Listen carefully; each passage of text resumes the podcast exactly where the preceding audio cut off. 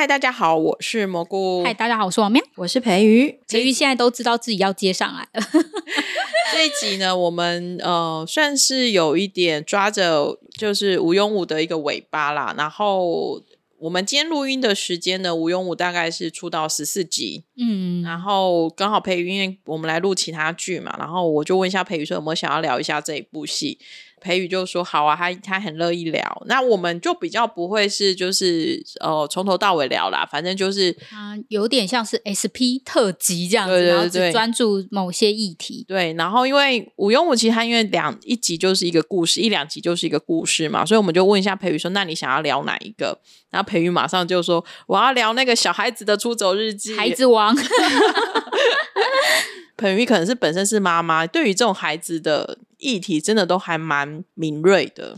我跟你说，我在看那个剧的时候，我好想跟他上山玩啊！我比较觉得我是小孩，嗯，然后我我有跟蘑菇在那里面说，我觉得我我我要来帮小孩讲话，嗯嗯，因为里面大家就自己去看剧情了哈。里面他的那个宣言，我真的觉得超感动，我都背了起来，就是要及时的玩乐，嗯，及时的注重健康，及时的保持快乐，嗯。然后他是儿童解放军司令这件事情，其实这件事情，我相信在韩国应该是一。一个非非非非非主流，对，没错，对哈，嗯，好，就是看了那个，他们是那种连玩乐都要有意义，现在台湾也是的，对不对？对，就是那个玩乐也要有意义。那个解放军司令说，就是他们不是在玩猫头鹰吗？哈，烤地瓜那些东西，然后那个律师就问他说：“哎，你们不是玩一些有意义的？我以为你们会玩一些更有意义的。”他说：“那个是商人拿来骗钱的。”哦，我在这里要加一百个亿。就是比如说什么 学机器人、学写程式啊，或者是我们没有要骂任何商家，对。但是我的意思是说，其实光是玩乐、玩最简单的游戏这件事情，好了，大家真的要意义对吗？我今天真的认真写了笔记，因为我觉得我要让这一集，我要帮那个方屁扑先生。加一就是，其实他们玩的游戏超有意义。呃，里面有一个是老鹰抓小鸡，大家有看得出来吗？你知道老鹰抓小鸡这件事情可以让小孩学会制定规则是多么重要的一件事情哦？是吗？就是我们 我几百年没有玩这个游戏，大家想就是翅膀张开，然后后面，然后我们都觉得后面只有傻傻跑来跑去，对不对？但你想想看，你要认真玩，然后而且你要认真不被抓到。我只知道说，就是不要当最后一个，因为尾巴很容易被甩嘛，然后就会被抓到。好，可是很抱歉，你最矮，你就是给我排最后面。好来，如果遇到这个事情，我们是不是就要开始？那我被排到最后，我就要有策略，对不对？然后或者是我要怎么样可以让我自己不要被排到后面？其实这里面有非常多的对话跟思考，可以让小孩去发想、去讨论，然后甚至是谁可以当母鸡？嗯，过往我们的经验都是比较大只的可以当母鸡，对不对？可是我有一次在跟小孩玩的时候，有一个小孩提出一个观点，他说：“最小的当母鸡才对，这样才不会被抓吗？”他说：“因为我跑得快，哦，我比较灵活利落，所以他就自己提出了这个策略。所以他比较小只，所以他这样讲。哎，对，就是像你刚刚讲，因为你小资，所以你被排后面，对然后我就不服气，我就说我要当母鸡。对，那你要怎么说服别人？所以我要讲的是，其实，在这些非常传统跟原始的游戏当中，就是我们真的已经忘记它的价值。但是你认真理解孩子，跟理解很多。”嗯，好，我知道大家不要做功课。我告诉大家，就是你做很多儿童心理学或者是教育心理学，你去理解之后，你就会发现，他们那一天那个编剧真的不是随便设计游戏的哦。对他其实是有非常多事情可以讨论。那还有他们还有玩猜拳，对吗？嗯，猜拳这件事情大家觉得很简单啊，可是你有没有遇过百猜必赢的人？好像比较少，但是我们会玩的，就是呃，猜拳的时候可能会在几次下来后去猜测他下一步会猜什么。你答对了，其实那是很重要的心理战。可是就有小孩真的会往后想到三步去，那有的小孩只想着我眼前不要输，我眼前不要输。所以你也四十几岁了，我突然猜拳从来没想那么多。然后还有，不是还会玩一个吗？就是。等一下，我出石头哦。好，等一下我出石头。对，那对，然后你就想说，等一下真的出石头吗？人性考验。对，而且你出完石头，例例如说还要玩那个左边右边的那个哦，黑白菜，对，黑白菜。那你想想看，那个那些完全一，他不用花钱，他不需要道具，大家为什么要讨厌这种游戏呢？会有人讨厌吗？就像那个律师说的，这看起来有什么意义？我觉得他们其实在里面讲的重点，其实会在于。会在于我我一直在思考这件事，因为他们会在于说，网友有很多也在说，就是你没有经过父母亲允许就把小孩带走，其实不是在于他带走去做什么，而是他们的争执点好像就是会觉得你好像就这样叫绑架小孩。哦，这个点我嗯可以理解。如果我的小孩是车上那些小孩，我确实也是，所以他确实在这件事情上就上了法庭嘛，哈，因为嗯纠结点也是在那里，所以他放在法律剧。但是就如同我们其实，在很多电视剧里面，或是其实真实人生也会有很多说不清楚的事情，对吗？而且呃，如果你把它放在所谓戏剧的观点来看，他要不是做出一个这么戏剧化的动作，他要如何引起这个社会对这件事情的讨论？讨论，对，嗯那也因为这样，那如果大家只有 focus 在他把小孩带走这件事情不对，我想要问的是，那难道那些补习班对小孩做的事情就是对的吗？对我好压抑哦，我我真的不晓得那种是真的还上是假锁班还就就他们是就是特殊，就是小孩子这么嗯小，然后就是每天上就是要学习到晚上十十点，然然后中，间还没有办法，而且还要解任务，哎，就是一定要完成密室逃脱。对，就是一定要 完成一定的功课，或者是有达到一定的成绩，或者是解到就是功课或任何解题任何东西你成功，你才有办法去上厕所、嗯，吃饭。对，所以他不是有一幕有安排一个精神科医师上庭作作证吗？我本来以为他想要 Q 一个点，但他没有 Q 啦。我不知道他是不是故意不这么做，就是他要不要帮忙证明说，假如小孩长期处在这种高压的环境，没有娱乐，没有休闲活动，那会不会造成呃长大之后的身心有什么样的问题？那我相信这样的研究案例一定非常非常多啊。可是不过编剧没有 Q 这个点，所以我只是想要问那些你们觉得把小孩。完了，我觉得我会被打。好，不管，我一定要讲完。你们觉得把小孩绑架走的人有错？那把小孩关在补习班做这样的事情，难道没有错吗？我深深认为，其实都是一样可以被讨论的错误。嗯，谢谢两位。嗯，我觉得，我觉得这确实是在呃思考的问题，是因为大家都会认为说孩子是没有判断能力，然后大人就是要保护小孩，大人就是要给小孩明确的路，大人就是要教导小孩知识，任何的东西，所以我要帮你安排课程，然后你为了你之后的不吃亏，所以你一定要先考上好的小学，考上好的小学以后上了好的高中，所以呃好的国中，所以就是父母会去帮你安排所有事情，一切都是以一个为你好在出发嘛。我相信所有的父母，大部分父母都是这样子在对待小孩的，所以我把你送到了补习班，我把你送到了夏令营，我把你送到哪里去，就是这样。但是当小孩的状况不好的时候，有些小孩我相信有些小孩可能是 OK 的，但是如果当有些小孩子想要出走的时候，或者是就是那或者是给他一点喘息的空间，那是。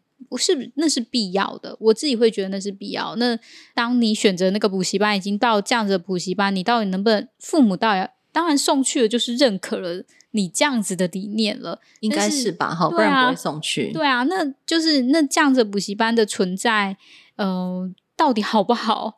我觉得那是因为父母真的是一个亲会有害怕心理啊，他会很怕他如果没给他这些小孩这些资源，万一小孩因为嗯没有这些资源而后来输了人家一大步的时候，而且我相信那些补习班一定贵到要死，贵到死，很那个有没有？就是因为他们一定号称他可以把孩子送到首尔大或者是什么呃很很好的很好的中学或什么之类的，所以那个补习费也是应该也是很天价啦。对，然后我可以还有一点是真的要要求的是，因为当他们想要把呃律师们想要把小孩子到那个法庭上的时候，也是说哦，你看这样子是一个学习的机会呀、有意义或什么。然后他们就想说啊，这样子啊，我的孩子好像以前对理科比较有兴趣，万一他这样子去了，想要当律师怎么办？然后吼吼吼就，立刻要这样这样那个吼吼吼，妈妈那个 对，然后就是很乐意去，就会就变成说，哎，你会去想说，那社会的价值观是不是变得跟我们追求的价值观，我们在场三位或者是的价值观，其实已经有一点不太一样了。我要严正的声明，就是我觉得给小孩自由跟给小孩游戏，从来就不等于我们不管教小孩，嗯，也不等于我们不让小孩去酝酿一个美好的未来。我觉得大家常常把这件事情变成好像是天平的两端，不是 A 就是 B，其实没有这回事，就是。呃，其实现在全世界各地都有各式各样的人在告诉大家，就是一直在把小孩关在那样的环境，其实对创造力也好，对各式各样的能力其实都不好。我想举它里面有一段话，就是嗯，他说他不要和解，他只要解放嗯儿童。嗯，我觉得他那个非常剧烈的状态，其实也会让我想说，这个小孩是被他妈妈逼大的。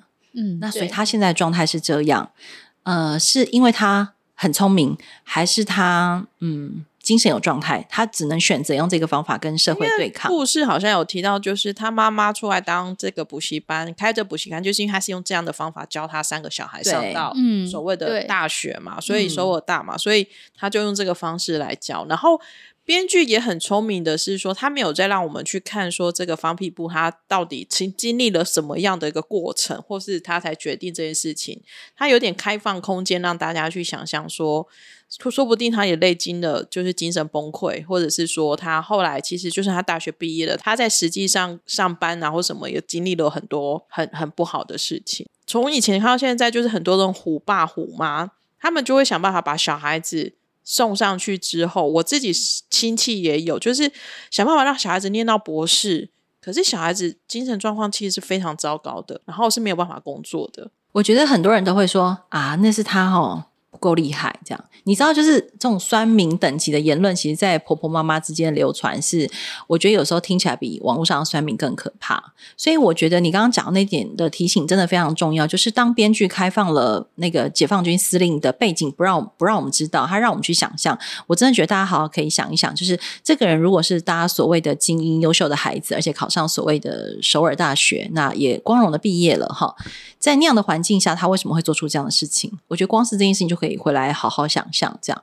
然后就是，其实，在玩那些游戏，或者是孩子在做这些事情里面，其实有一个很重要的东西。呃，回到我们前面几集在谈的，就是我们大人在很多情绪上的困境，或者是情绪呃挫折的状态，回不来正常的状态，很多时候是因为我们小的时候在练习这些东西的机会不够。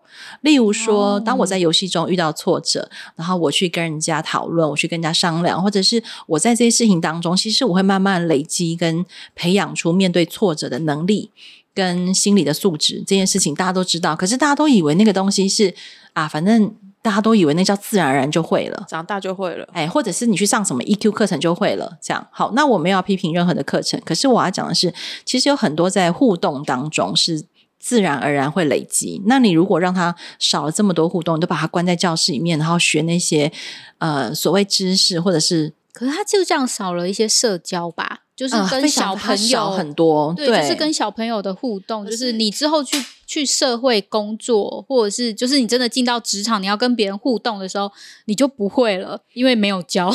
应该是说大家不要只担心功课这件事情也会有点觉得可怜的，其实是很多爸妈他也不知道怎么当爸妈，哦。你这样讲，我就放过他们了。对，因为我会觉得很多爸妈他也很多都是第一次当爸妈，然后他也就是会听到很多人，因为说实在话啦，主张给他很多资源的还是还是所谓的大众派嘛。嗯啊，你是说比较像多数补习班这样的对状态？对啊嗯嗯，我我自己观察了我以，为我是主流，我不是主流吗？好，我不是主流。哈，我们不是，老实说，我们不是妈妈，我真的没有接触到太多浙江的资源啊。但嗯可是可能也有分地区，因为我觉得像南部的地区，它可能更多的资源就真的就单纯说让你去学英文、学数学、学作文。可是打北部的好像就会去学乐高、学 机器人机器人，然后学一些有的没有的东西。我觉得还是会不一样要学骑马，哦，对对对，其实 就是哦，对他们就是课程很多，然后我都很羡慕，说哦原来就是插花可以。儿童插花。我眼睛瞪很大。可是我会觉得爸妈最辛苦的，真的就是他，如果他以想要给小孩子好的一个初衷，可是他最后导致的那个结局的话，其实我觉得爸妈应该也会蛮自责的。嗯，我觉得像你可以知道，虽然说放屁不做，就是做这些事情或什么的，就是跟啊他妈妈都没有放弃他妈妈没有，就是呃，为了他下跪，他跟他妈妈的其实教育理念就是是完全背道而驰的嘛，可以从这部剧里面看出来。但是他妈妈也没有说你这个逆子什么，然后我要跟你断绝关系，没有什么，他是为了就是让大家就是让他可以就是刑度少一点，然后去跪，然后说我对对不起或什么，然后让、就是很希望大家能够签下那些和解书，让他的儿子可以就是呃可以比方说比较少一点，他有一点少一点之类的，我可以知道说就是其实他还是很爱他的儿子的，可是就像他说，就是呃，像刚刚蘑菇说的，就是可能在哪个方向就是出了错，或者是他不不太理解他儿子的状态，然后就在这样一步一步的下去，然后导致了今天有这样子的一个故事。当然，你刚刚说那个妈妈的部分，我也看到，因为她一刚开始就说她钱都准备好了，嗯，那我相信钱对她一定不是问题，只是最后那一幕下跪真的是也让我吓到。但是，然后我儿子问我说：“哈，韩国人跟日本人一样爱下跪哦？”这样，可是下跪这件事情对他们来说是很。很很有意义性的动作，对不对？相信是啊，嗯，而且身为一个补习班的院长，这样哦。但我实在要说，就是这里面，呃，你刚刚讲，就是很多人不知道怎么当爸妈，对我承认。然后只是说，在这个过程当中，可不可以给一些不同的可能性跟价值观，然后也放在心里想一想。而且我相信，很多爸爸妈妈小时候如果也是被逼大的。很多啊，嗯，应该是。那他们长大之后，真的也觉得这样对小孩就是百分百好吗？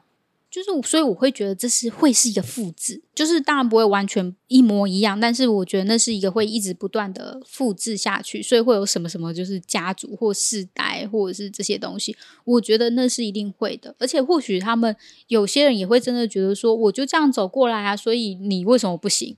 可是我觉得那个走过来的过程当中，有一个事情我一定要提，就是呃，当我们的爸妈在这样逼我们的时候，其实他们是因为不相信我们，也不相信这个社会。那不相信社会这一 part 我就先跳过了哈，因为这个社会确实很残酷跟现实。但有一部分，如果是他因为不相信我们，导致于他要对我们做出这么多的管教、跟训话、跟给我们这么多的资源。然后导致于他觉得他帮我们安排的路，他比较可以相信。可是，在不相信孩子的这个过程，其实你就制造了很大你跟孩子的对立。所以你会发现，为什么补很多的小孩到后来状况真的不见得是好的哦。尤其是像其实这几年，真的有很多的英文学习研究在告诉我们，越早接触英文，然后中文没有学好的小孩，其实在很多的人际关系或者是社会相处上，或者情绪表达都会有困难。那很多人可能会觉得，哎，为什么英文学习最后会导致于是其他的困难？那你就可想而知，他在小的时候，他连自己的话都讲不好，没有办法表达自己的情绪。那他如何去求救？他如何去让别人知道啊？我需要你，我我我现在就是想要跟你在一起。这样，那这么简单的东西，如果爸爸妈妈都不去照顾到，就只想做。嗯，大家觉得很重要的那些事情，就是如同你刚刚说的英文也好，数学也好，那他其实忽略是最基本的情绪的需求，小孩被照顾的需求，小孩被抱抱的需求。那这件事情又要等到他长大，然后再去看出走日记，这样 再去看心理智商，然后再重新回去治疗。所以这一集我们应该要帮心理智商也配一下，就。如果有任何那个就是诊所愿意，反正我会觉得这就是一个思考啦。我觉得电视剧就是给给给自己一个思考的空间啊。那如果你现在是爸爸妈妈的话，你可能就会去思考一下，希望这个也有带带给你一些启发。但我觉得是没有正确答案的，嗯嗯嗯，因为有的小孩他可能真的就需要补很多，嗯，他也是热爱补习这样子，嗯，他有的小孩他就是他自己就可以学的很好啊。哦，我有听过很爱去补习班的小孩，有好多种说法，我每次都很想说他是去交朋友的，有人去交朋友，你答对 哦，我在还有没有应该有，还有没有快猜？可是你知道爸妈听到这种都会很气。就是我花钱给你去交朋友，对，答对了。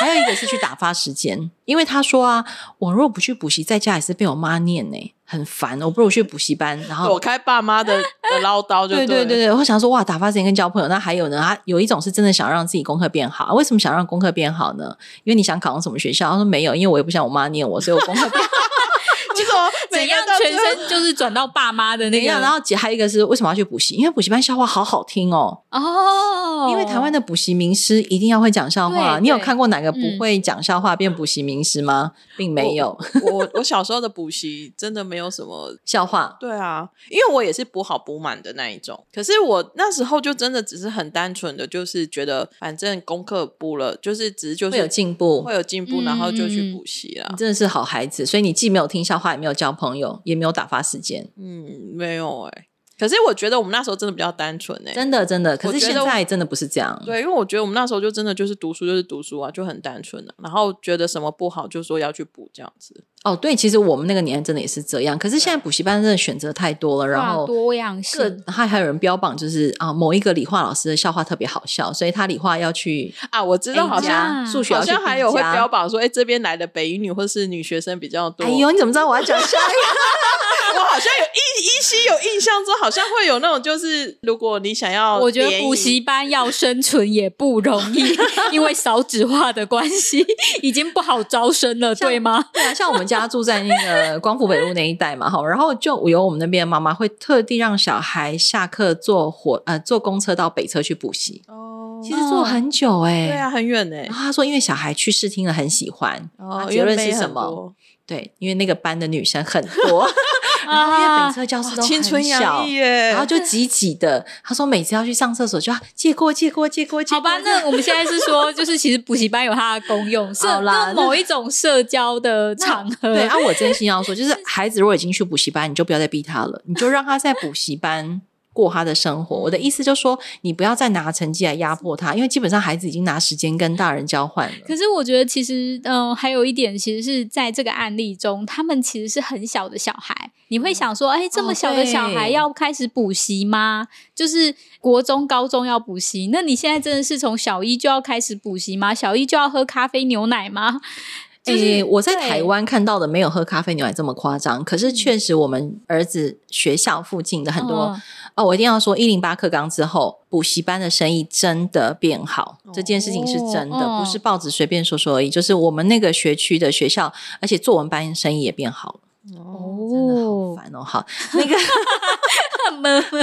就是要 murmur 一下。嗯好，我要说那个补习班有时候小学生会留到那么晚，是因为他们会帮孩子做一件事情。服务的很好，哦帮小孩看我我不知道韩国啦，我说在台湾，嗯看作业的答对了，就是作业要确保哦百分之百全对，爸妈回去只需要签名就好了。哦，哇，好贴心哦！所以 补习班真的是服服务父母，不是服务小孩。所以要留到那么晚，真的不是没有原因。还有就是因为小孩现在因为一零八课纲的关系，常常很多作业是需要做报告的。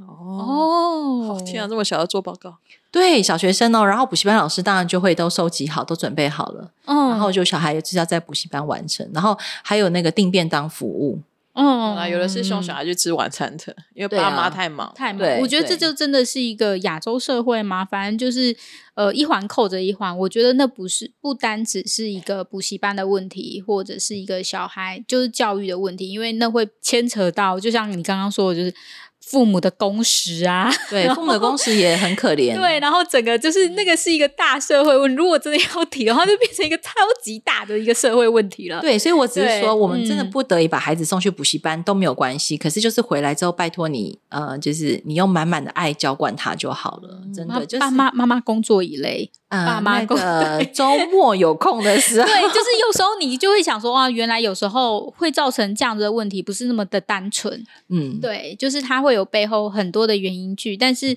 呃，但是大家还是会很努力的想要去改善这一切，就是希望能够再更好一点，就是嗯会让大家都呃更自在一点。而且因为他写的这么戏剧化，我们才会拿出来讨论呐。嗯他做这么极端的行为，可是对就是在为孩子发生这件事情，我一定要说，其实很多小孩都看得透我们大人在做的事情了。嗯，那不要把小孩认为是什么都不懂。就是你看，我刚刚可以列出十个。不应该说要去补习班的理由，小孩都可以讲出来。看妹呀、哈，还有啊，还有一个小孩跟我说，那你的老师都好温柔哦，不像我们学校老师，所以他觉得他去那边，他就可以安心学习。所以男生要很幽默，女生要很温柔。去寻求爱的耶。我觉得他是哎、然后像还有一个小孩，嗯他很喜欢去安庆班写功课，他甚至上了国中之后，他还要求他想要回安庆班写功课，为什么？因为他说我只要在家写功课，我妈就会一直在看，然后就一直念，然后我妈又什么都不懂，然后就要一直骂我嗯这样，哦所以他们那个补习班还为了这个小孩说，那我们干脆开国中的课后作业班好了，哦，就导致于我们家现在住的那一区啊，好多，好多这种，就是原来国中以前我们以为只有补习，对不对？补国英数，对不对？不，现在中间多一个时段就是写作业班，哦连国中也可以帮忙写作业，所以我真的觉得这些商人的 bus 那个头脑动很快，是不是？就是有供需的问题啊，就是有需要，啊然后就好，那我就开这个东西。对啊，然后我我真的只是讲说，那我们真的剩下多的时间，就跟孩子好好的呃培养对于彼此的信任，嗯，跟我们共同找一些生活中彼此都可以一起做的事情，然后建立那个爱的交流这件事情，对我来说真的还是呃更好，我不要我不要说它比功课重要，我说它跟功课一样重要，这样可以吗？嗯 这样我说服大家嘛，我希望是这样了。然后我觉得有时候看到，就是听到，就是有些人会说：“哎、我跟我爸妈一起看剧，就是年纪比我们小，我都会觉得还蛮开心的，因为我觉得那是一个娱乐或休闲的时光，而且然后可以一真的起很多韩剧很适合跟小孩一起看呢、嗯，真的。然后我最近还有在跟我小孩一起看日剧的动漫，就是他们都会跟我说：“哎，这个什么什么很好看。”这样，我们最近一起来看那个孔明派对咖孔明，有好像有听过好，好看哦，大家一定要去看。对啊，所以我觉得就是呃，有时候就是小孩想要做什么，爸妈可以陪着一起。对，嗯而且我们我们就把他们跟那个解放军司令在森林里面玩的事情拿回来自己做就好了，其实也不用花钱，但就是要花体力了。他们不是还有、他们不是还有丢石头吗？嗯然后烤地瓜，然后玩那个翻树叶啊。其实大家现在都很爱去露营，我觉得顺便把这些事情，大家不要只想着说露营要带电风扇、带冷气，大家要不要设计一些我们小时候可以玩的事情躲情。猫猫、嗯我告诉你，这种东西不一定那个就会有一个主题派对，然后那个露营区就会 带人或者是做这些事情我们又或什么的开发了另。外一个 business model 吗？我们 没有这个意思。好，那我知道了。我的人生下半场就去开 开这样子的，就是复古传。统游戏派对嗯露营地，这样吗我？觉得有可能啊，而且不一定就是爸妈也会想要一起玩，还你不就可以觉得主打爸妈也可以一起玩，只要他跑得动。对，或者是他说哦，那我要当老鹰，或者是我要当母鸡，好，然后最后一个一定要再讲一个游戏的好处，就是游戏的好处真的可以帮小孩化解很多心理的压力，因为他在游戏当中可以，展现自我嘛。还有他可以假扮别人。哦你知道很多演员很厉害，就是很多演员会讲说，他们呃在演别人的过程当中，他们开始去理解说啊，原来有这种状态的人，有这种状态的人。嗯，那在大人的演员世界是如此，其实，在小孩的游戏当中，他们可以借由去扮演某一种角色、某一种规则，而去理解了跟他自己的不同的那个世界。那那些那个东西，真的不是呃，只是去把功课学好这件事情可以学到的。对，嗯所以大家。呃，我因为很多人现在都会说，现在的小孩很没有同理心啊，现在小孩不懂得呃，怎么你叫什么尊社交吗？或是不懂得尊师重道，不、哦不懂得尊敬大人，或者是现在小孩眼中只有自己这样。那大家要不要想想，为什么他们眼中只有自己？因为他们小时候就被养成只有自己的功课，只有自己的升学，他们没有透过跟别人的游戏或者合作，体会到别人这样。嗯，嗯，虽然短短的一集，但是可以带给大家超多的讨论。所以我真的不是嗯只是单纯帮小孩讲话这样，就是有那些游戏真的有很多好处，那就把它放在跟功课一样的水平轴上这样子。嗯，感谢各位父母。好啊。那无用物还有没有什么的培育想要特别聊的？我喜欢昭德村那两集，哦，啊知道昭德村吗？对，我诶，的笔记招得动。，昭德洞。对，啊，一大，因为他们的那个就是分的那个跟我们不一样，可能哦对那个就是村啦，好就是我们台湾讲可能就会他们是洞。哦，是洞。OK，对，韩国好像什么洞什么洞。嗯我自己很喜欢那一集，除了是因为我觉得那些律师们被亲自感动，从离开办公室到小村那件事情让我很感动之外，要外，亲自走走，对亲自走走这件事情，我觉得对于生活在首尔的人应该是非常难得吧。而且他一直说很远很远，但开车其实只要一个小时，对不对？嗯，对，我不知道对首尔人来说是不是像这样就算远。其实我不知道但是可是就嗯想，你从台北要开到新竹去看那个现场地方，有时候还是会觉得很懒啊。啊，对对对对对，对啊就是这个意思。嗯好，所以如果是台北到新竹，你想想看，你可以一个小时就离开这样的都市，然后到那样田野乡村去，那它的价值当然是很重要。可是也因为这样，我就会觉得小村的居民要被牺牲的那些东西就很可惜。然后因为我在看那个剧的时候，我一直在想说。到底他除了要讲的是有中间那个作弊，关于那个老树的作弊之外，就是到底老树跟那个道路的开发跟小村风貌的保留这件事情的重要，我觉得你只要是在不同的位置，通常都会有不同的结果，嗯对？吗？好、啊，如果是挖水泥的老板，我当然觉得开发很好这样子。可是我只是那天自己突然想到了一个台湾人应该到现在都会流传的案子，就是当年台塑本来要去宜兰开发的，嗯，然后当时的县长其实不管任何党派人都还是会赞同他当时做的行为，就是陈定南先生，他跟台塑的王永庆两个办电视辩论会。哦，那这件事情，如果大家有兴趣，可以去网络上找。就是当我们现在住在台北的人，很理所当然的把宜兰当成后花园，那是因为在当年当年陈定南挡下了台塑那个开发案，这样子。当然，我们现在回过头来看，所以可是宜兰现在很惨啊，变成。长别墅，我我，他现在像是台北人的夜市吧？超 那宜兰人会生气。等一下，对，但是我有我们没有这个意思。对，但是对宜兰人对于这件事情很生气，因为因为那个大家都去逛罗东夜市，没错。因为我同呃，我有同学是宜兰人，然后但他自己也住台北，但是他对于充满观光客这件事情很生气，因为真的很就是很很烦吧？对，很交通很多，周末就很讨厌。对对，我们以前住花莲的时候，最气就是廉价哦。就是花莲的马路跟所吃的都会塞爆，然后我们所有花莲人就会在那个时候就躲在家里，绝对不会出门。然后看到路上傻傻在塞车，就说啊，一定是外地来的，不会走小路这样。好，我要回到宜兰这个题目，就是说，如果当年没有做那样的决定啊，那大家就不会还留有宜兰现在的风光。嗯，那就是我觉得有些事情确实有不同的位置就有不同的取舍。可是如果我们往长远一点来看，就是有一些珍贵的东西，它在可以被保留情况下，我觉得应该最大值得保留它。这个可能听起来有点极端，但是以那个故事来说，我觉得他没有必要一定要那样走，不是吗？他们不是有提出替替代方案？但是因为他们，你知道，嗯，在这个是社会啊，现在这个社会利益。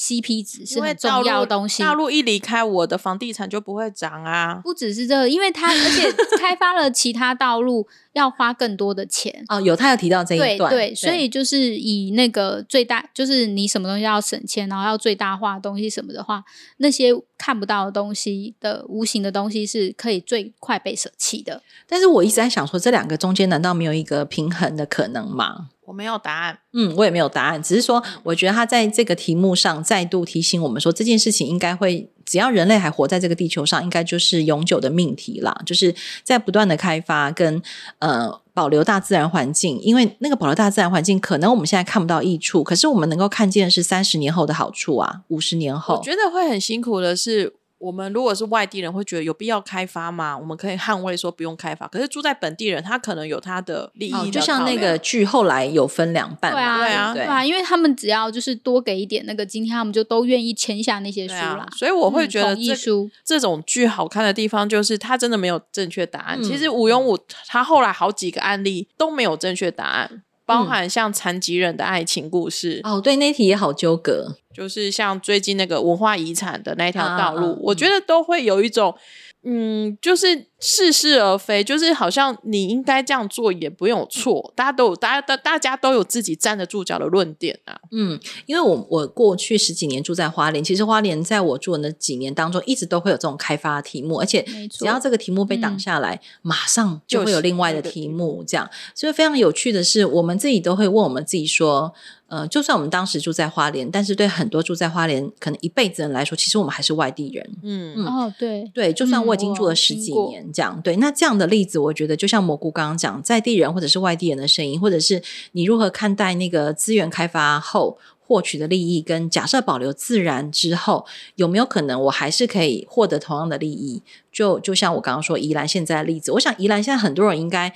乐于赚观光财这件事情，比起假设你只能闻台塑的废气，因为像彰化的六轻，对那个就很严重嘛。哈，那你可以一直看到都有很多关于健康不好的新闻，这样。所以我我只是在看那个故事的时候，想说啊，这真的是全世界都会梦碰到的开发难题。这样，那我因为我自己很喜欢小村，所以我还上网去很 很认真想要找那个小村到底在哪里。那我没有找到，因为我不知道它的。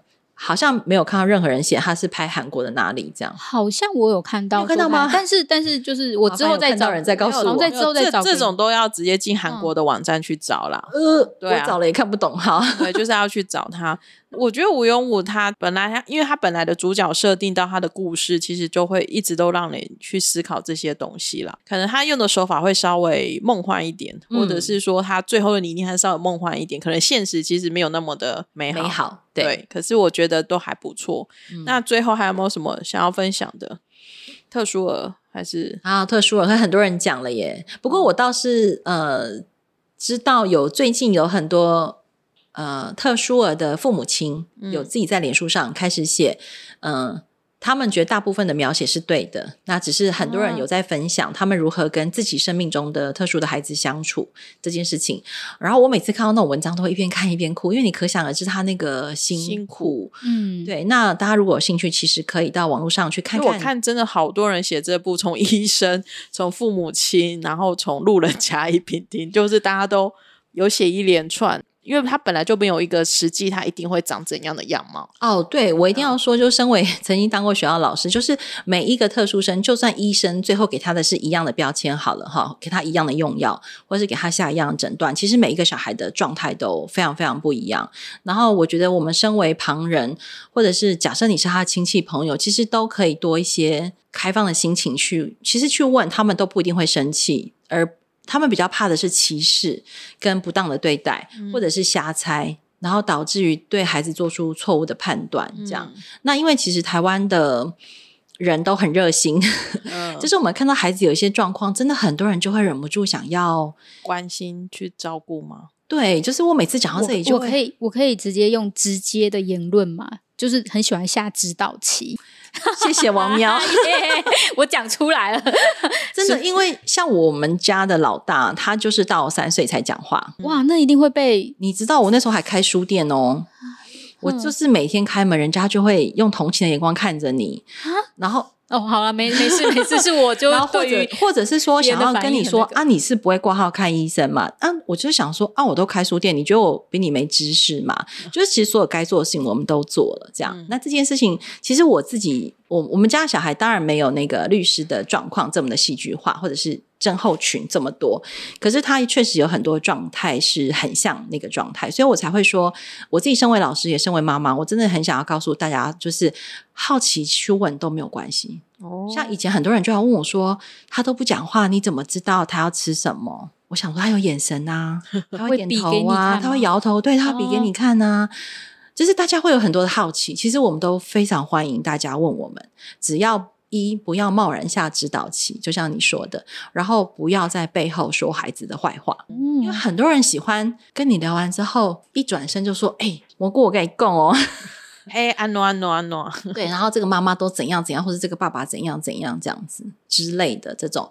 就是不要下指导棋，然后不要随意的把别人的故事当成是八卦素材。”哦，然后还有就是不要拿你认为是对的事情的那个标准放在这个小孩身上。那我觉得对那个小孩来说其实是不公平的。觉得这一点我还蛮有感触，是因为我最近因为这几集其实吴庸武的很多少算副品吧，就突然全部冒出来，大家就会说为什么吴庸武，比如说他在海边拒绝了那个男主角，大家会说那为什么他不把话讲完？然后我就会觉得说，大家就在下算是指导期吧，就是大家会觉得他应该要这样做才是正确的。可是吴庸武他本来可能就没有办法做到这件事情啊。哎，对，那段我很有感呢。可是我觉得就是虽然。这么说，好像大家会觉得他是呃，因为症状的关系，所以他没有办法把话讲完。但是如果他今天没有症状，我觉得可能有一些人也根本都不会把话讲完就走了。回答对了，对对，我就是要讲这个，就是他们这些被认为是有特殊标签的孩子，其实跟我们正常人真的也没有不一样。应该是说，他所显著的不同是他在对很多事情的理解上。不一样。例如说，我可以举最近我跟我大儿子的冲突。我用我们家自己的故事，总是非常安全。他很想要买一些衣服，然后他先跟同学去逛，逛了之后他就回来找我说，他就讲了讲啊，我我跟同学怎样啊，怎样怎样怎样啊，怎样怎样怎样，他就描述了那个状态。然后你心里面想说：一，你要叫我去出钱；二，嗯，你要我带你去这样哈；三，嗯，你你可能还有什么别的这样子。那因为我太了解他了嘛，哈。但我身为一个母亲，我觉得我有责任帮忙他在这件事情上。我就跟他说，想要一起去走一走，是不是约我这样？然后他就说啊，你有空吗？我说 OK，我今天可以。嗯，可是有点远呢。我跟同学是去林口山山景啊，真的有点远。我就说，哎呀，开车很快，半小时这样。我说那要不要一起吃饭？然后他就哦，我可以哦，这样。那为大家听，大家一定会觉得说，哎。培育你搞什么？你是老大，你是大人。一你要帮他出钱，二你要当司机。你为什么要对小孩看起来像轻声细语，或者是低声下气的问他，这样邀请他？可对我来说，我们家那个老大，他常常觉得他事情讲完了。哦。他不知道原来还要把后面的话讲完才算讲完，在他的世界大脑结构里讲完了，所以他常常因为这样在国中就得罪了老师，得罪同学。老师后来理解他之后，就会教他说：“来来来，老师再给你三十秒，把后面该讲的讲完。”然后他就会问说那要讲什：“么？要讲什么？对啊，只要他讲，老师就会教他，哦，所以他就会懂得说啊，原来这样在别人的世界才是完，整的。那个前提叫做那就是无用武啊。对，就是哦，原来把这句话要讲到这个程度，在他的世界才叫讲完。嗯，那我其实我一路上都非常感谢他的老师，可是我我是我不会刻意去告诉老师我的孩子怎么了，可是老师都会察觉，因为他们讲话 教学经验也丰富对，那只要老师你先不要评价他，你先不要讨厌他，你试着问他你怎么了。所以我刚刚说好奇其实都是可以问的。嗯哦，可是因为台湾这几年，我觉得很有趣的，就是因为我们的健保资源很多。那我这几年遇到很多的比较有问题的孩子，不见得是自闭症的孩子，有一些其实是过动症的孩子。哦，那也很多。对，然后其实台湾健保用药最早的记录是两岁半的小孩就吃药、欸，对，倒吸一口气，两岁半为什么要吃过动症的就？有我有点不太确定这件事情到底好或不好，因为我不了解。一样，就是这个嗯状态，它是不是过动症，或者是他在美国跟在法国，他会有不同的处理方法，这件事情嗯都有他们背后的逻辑。那以我来说，两岁半用药这件事情，其实有太多事情可以讨论，因为我会震惊，但我不太确定这件事情好嗯。所以我的意思是说，我们对于身边有越来越多看得见的特殊的小孩，其实身为小孩的爸妈，我们都不怕别人问，我们很乐意哦你们来问我们。嗯问完我们之后，我们真的会好好，就像吴永武去问他爸爸说：“你当年是怎么跟我相处的？”哦，嗯你知道我看到那一幕就泪崩，说：“对，你知道我当年怎么跟我儿。”因为当他的老师不理解他，他的同学不理解他的时候，我们是要怎么让他知道说别人为什么对你生气，别人到底在想什么这样。嗯所以那天我们其实很开心的度度过了一个下午，然后他不错啊，你儿子会找你去约会，虽然是，没有先要当金主 啊。但很多人会说你给我钱，我自己去处理啊。嗯哦，因为他自己知道，他需要妈妈吗你吗？知道为什么吗？因为他不敢结账。哦，你知道结账对他来说是他也就是要那种，就是数到五才有办法踏进去。他没有那么严重，哦。但是结账他会从，然、后我们是去嗯。Uniqlo，、大家知道 Uniqlo 不是有那个哦，之字形的排队吗？哦，对对对，他只要开始，他就开始紧张，因为哦一对面人是他陌生的，嗯。二结账方法是他陌生的，然后那个人会问他，呃，有没有开车，有没有统编，然后发票要载具然后对会员，然后就啪啪啪啪啪啪，然后对他来说他就无法接对，受。可是你问他说那什么对他是容易的？Seven 哎，对，网购你答对了。所以网购真的是这这样的人的救星。还有就是对他来说，你知道我小时候要花很多力气才能带他去 Seven 买一罐养乐多，哦，可是他的长处就表现在他超爱物理跟化学。可是你知道，嗯对于我来说，我他那天我们在去的路上嘛，他就自己先一直跟我说谢谢哦，嗯哦，因为他知道那件事情对他很难，而且他知道我知道这样。嗯然后我就在车上，弟弟就问问，弟弟就特别问了，这样我就说弟弟也跟去买嘛。对对对，当然了。哎，等一下，我这个很公平，我都会问弟弟说：“哥哥有要买衣服，你有需要吗哇，很？”然后棒哎，你就说：“哎呀，我每天都穿制服，其实我也不需要，可是我总觉得我没有买一下不过瘾，我可以买一件吗？”我说 OK，：“fine OK。”这样。然后那天我就在解释给哥哥听说，我知道你怎么了，这样。那我现在对你的理解对不对？我就再说一次给他听。然后他就说：“嗯。”就是这样，这样。就是，所以对这样的人来说，他们真的很辛苦，很辛苦的点在于说，他们真的也没有想要得罪我们，哦，我觉得这是他们真的很很容易得罪别人，虽然虽然是自己的儿子，但嗯，语气的真心啊，很容易。我一定要最后讲一个笑话，就要就要把麦克风还给两位。我们家爷爷非常疼我们家哥哥跟弟弟。有一次，爷爷说，爷爷就突然自己想到一个笑话，他说啊，等到有一天呢、我八十一岁的时候，哥哥你就十八岁了。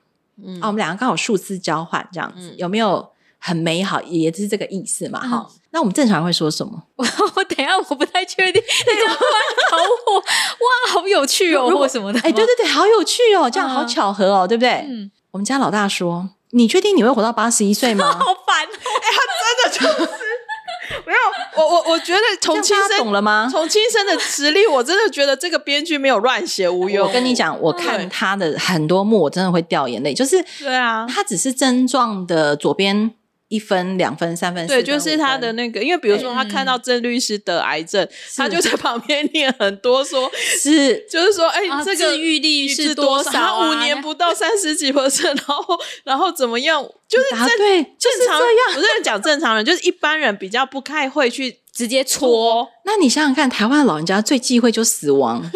他竟然还问他说：“你确定你会活到八十一他岁吗几岁的时候讲的？？”他小三小四就讲这句话，你知道我在旁边捏一把冷汗。我想，我心里面想说，我希望你懂你的孙子，不然我等一下还要打电话道歉这样子 啊。不过那时候呢，我们家奶奶很厉害，奶奶就在旁边缓和了一啊些。对对对对，然后你刚刚讲那个癌症那件事情也是啊，他小时候就遇到一个类似的事情，就是那个时候我们住在花莲，然后发生海啸在东南亚，然后我们花、嗯我们学校在花莲的海边，所以花莲县政府规定海边的学校要立刻撤退，这样，嗯，那老师就去打电话，老师要去打电话通知家长之前，就跟孩子们说，哦，因为哪里哪里有海啸，你们要提早放学，老师就走了，那老师就走了。就去打电话，哦，好，然后小朋友问什么是海啸，我们家嗯这里就站起来，海啸就是会怎样怎样怎样，然后我们有百分之多少几率会死掉，然后我们会怎样怎样怎样。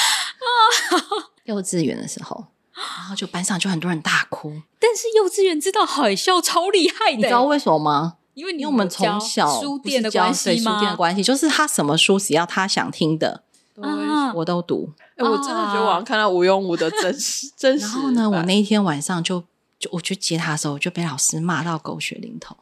哦，然后有两个女生吓哭大吗？就是到妈妈来都无无法法平绪平复那个情对绪，，然后老师还开玩笑说我要给他修盖级，然后我就想说，哇！你没有当我在看吴庸武的时候，我就想说，哦，好好好烦哦，就是就是很有既视感的啊，就是，所以这样的孩子，呃，就是看爸妈的选择啦。就是你要嘛，嗯就是给他多一点时间去碰撞、去挫折，然后去学习。但是当时我们有带他去看医生，医生给的建议就是说，你们也可以都把他丢去自由教育，那他就会减少哦很多跟人的互动。或者是你们让他放在正常的班级、正常的学校，不要给太多这种资优的 support，这样让他慢慢自然就长出来。可是他在班上就会很痛苦。嗯，对，然后我就在想说，我那天就在跟哥哥解释说，我不知道我当年做这个选择对不对，可是我自己觉得我现在看起来你还蛮好的，就是你想要长的也长出来了，然后穿北一女的制服去同人志，我觉得长得很好哎、是不是？然后他也知道，他也开始理解说啊，但是他常常会还是要回来问我说。就是他会跟我讲发生一个事情，就那就是代表说他对那件事情是疑惑的，哎，对对对对，那你就要告诉他说，老师是怎么想的，老师可能是这样这样讲，同学可能是这样这样讲，所以你下次再遇到，你可以怎样怎样怎样。所以在我们家不是要讨论什么功课，就是人际关系这件事情对他来说真的是比算微积分还要难。嗯，嗯，这样最后做这个 ending，、就是大家可以知道吴庸武。它当然有一些很戏剧的成分，但是我要讲的是，确实对于我们很多这种有所谓自闭类症候群的家长来说，那个真的是每天都是，挑尤其在小的时候，现在大了的时候，他自己会去，自己会自己帮自己挡掉一些，可是他也会有很挫折的时候啊，他有时候就会从捷运站一下车就会哭着回来，这样一百八十的大男生一路走一路哭，哇，可是那个对他来说，他就是他的学习，这样就是看爸妈要不要嗯忍住，呃，你你要怎么陪伴他这样子。嗯，哎、怎么说好？不要说这个了，还是说了？其实我觉得很，就是我们有，嗯然后我们也有成长到，就是我们我我听得很入神，就是就是问问他们就好了，他们很愿意回答，真的。嗯然后就不要觉得他们觉得我们就是用正常人的，哎、对对对，就用对对正常的方式、一般的方式对待嘛？对，而且你不要去评价他。其实任何孩子我都不希望被评价嘛，不是只有所谓有症候群的孩子，其实其实你能去理解他就好了。对对对，所以像我身边，就算没有什么所谓类症候群的孩子，或者是有没有被有没有被贴过动症标签的孩子，只要我觉得他做的事情我看不懂，我就真心会问他。嗯问他之后，你真的会听到很多非常有趣的答案，你会觉得哇，这个答案真的是哲学家才回答出来的。可是偏偏在孩子的脑袋有诶、都是因为我发现像我妹的小孩，有时候他们就闹脾气，然后爸妈真的已经没有耐心去跟他们对话，我都会蹲在他们面前说：“那我可以请问一下吗？你为什么会生气？”然后他刚开始会讲不出来，后来他就会说：“哦，因为爸爸刚刚这样对我，或是妈妈这样对我，他他觉得很很不开心。答对了，就是对任何你不知道的事情，就是请问就好了。尤其对小孩来说，他们好想被问，他们也很想讲，只是我们大人通常都会觉得，啊，我眼皮看着你就是做这个事情，没什么好讲的，这样。而且有时候比较辛苦，是因为他们还不知道怎么表达自己，对，所以就是会有那个冲突感发生。就是他他可能讲不出来，然后或者他讲不好，然后又被骂，然后我就会觉得哦，天哪，就是爸妈跟小孩那个巡回真的好辛苦哦。对啊，所以我我们那时候其实也很感谢有老师提醒我们可以带他去看医生。可是因为医生看完之后跟我们说，哎，这个小孩其实没有太大问题耶。就是医生还开玩笑跟我们说，是他那个老师有问题，但是就是请大人要做一些选择，然后在未来这件事情上你们会比较辛苦，就是要有心理准备这样。但不要觉得悲情。其实我在这过程当中，我都没有觉得悲情，我都觉得他是他是活生生的小王子哎，小王，小王子很多人都读不懂他在干嘛，对不对？对，对他就是我的活生生的小王子，我到现在都没有觉得我懂他、欸，我都觉得好吧，来吧，是什么就是什么了。这样，可是我觉得，其实我会觉得儿子很幸运有这样妈妈哎。我其实希望每一个小孩身边都要有这样的大人。对，因为其实你能够有足够的时间跟耐心陪伴他，或者是听得懂他前后背后的意义。没有真的懂啦，没有，可是好吧，反正今天就是最后就是赞美赞美谢谢谢谢，我赞美培收下。因为我真的觉得很不容易耶，真的真的觉得很不容易。。我只能说，呃，小孩如果可以都遇到愿意听他讲话的大人，或是蹲下来问他说：“哎、请问你怎么了吗？”我觉得这句太好了，就是蹲下来说：“请问我可以问一下你怎么了吗？”哇，你知道那个对小孩是多么疗愈的事情。对啊，真心说，把大家把这句话贴在手机上。包含其实像到，就算我已经四十几岁，有时候你在很多时候，你也是希望有一个人，就是可以问你一下你现在怎么了。其实，嗯其实真的不论几岁，你好像还是都有那个需求。是是是是是，对啊对，嗯，好，我们今天也是聊得很广，反正就是培育来了，然后就会都会想要聊一抓下着他聊不停。对，聊不停。我们无用无呢，今天这一集出来之后，他好像就快要结局了，然后嗯我也很期待他的结局。结局之后呢，我跟王喵呢，应该还会再 聊一集。聊，对，因为我会对会比较聊剧本身的一个状况啦，然后今天就比较会是分享跟小孩亲子有关的东西。那如果你也想要听听看培育跟对于青少年的见解的话呢，一样就是到我们的讲座。来嗯，嗯真的是很，我觉得可以找到培瑜来，真的是，我觉得是我们的荣幸呢、老嗯实说，我觉得要这么说，我是真心说，不要这么说，因为我其实我有跟蘑菇说，我每次来聊天都很开心。我觉得我好疗愈哦。嗯，我因为我以前会帮自己设定一些好玩的工作，就是哎，如果这样的哦，对我是投射者嘛，要接受邀请这样，然后我都会觉得我都会去听一下那个邀请对我来说，然后我去先试个一两次，哎，如果那个状况是开心的，我就会允许自己要很积极的去做这件事情，这样，那我觉得这是我最近遇到让我很开心的事情之一。嗯，谢谢培宇。谢谢你们，嗯，好，下次再继续听培宇聊聊他的所有的故事，还有他对的见解。然后培宇好好准备讲座啊，我很认真，我已经开始准备了，而且我嗯开始有点，你知道我昨天竟然梦到你吗？哇！我我竟然哇，梦我真的被梦到，我只要那一阵子接了比较新的工作，是以前没有尝试过。就是 演讲对我来说其实不难诶、可是全新的读者、全新的对象、全新的主题，然后全新的氛围，我就会我在梦里面怎么样？啊，你对我很好，你帮我准备了我喜欢的热黑咖啡，在要去演讲的地方。然后我还问你说：“哎、这场地选的很好。”然后你在梦中跟我说：“你也有一起选 呐、这语气超像他的。是不是？是不是？好，我我记得要准备热咖啡给你。我会自己带。我们选那场地真的不错啦。哎欢迎大家来，我们就一起聊一聊。我觉得，嗯、我现在非常喜欢跟大家分享这些事情，不是因为我觉得我可以教大家，而是我觉得，嗯，也许我们彼此的交流可以让你少走一点冤枉路。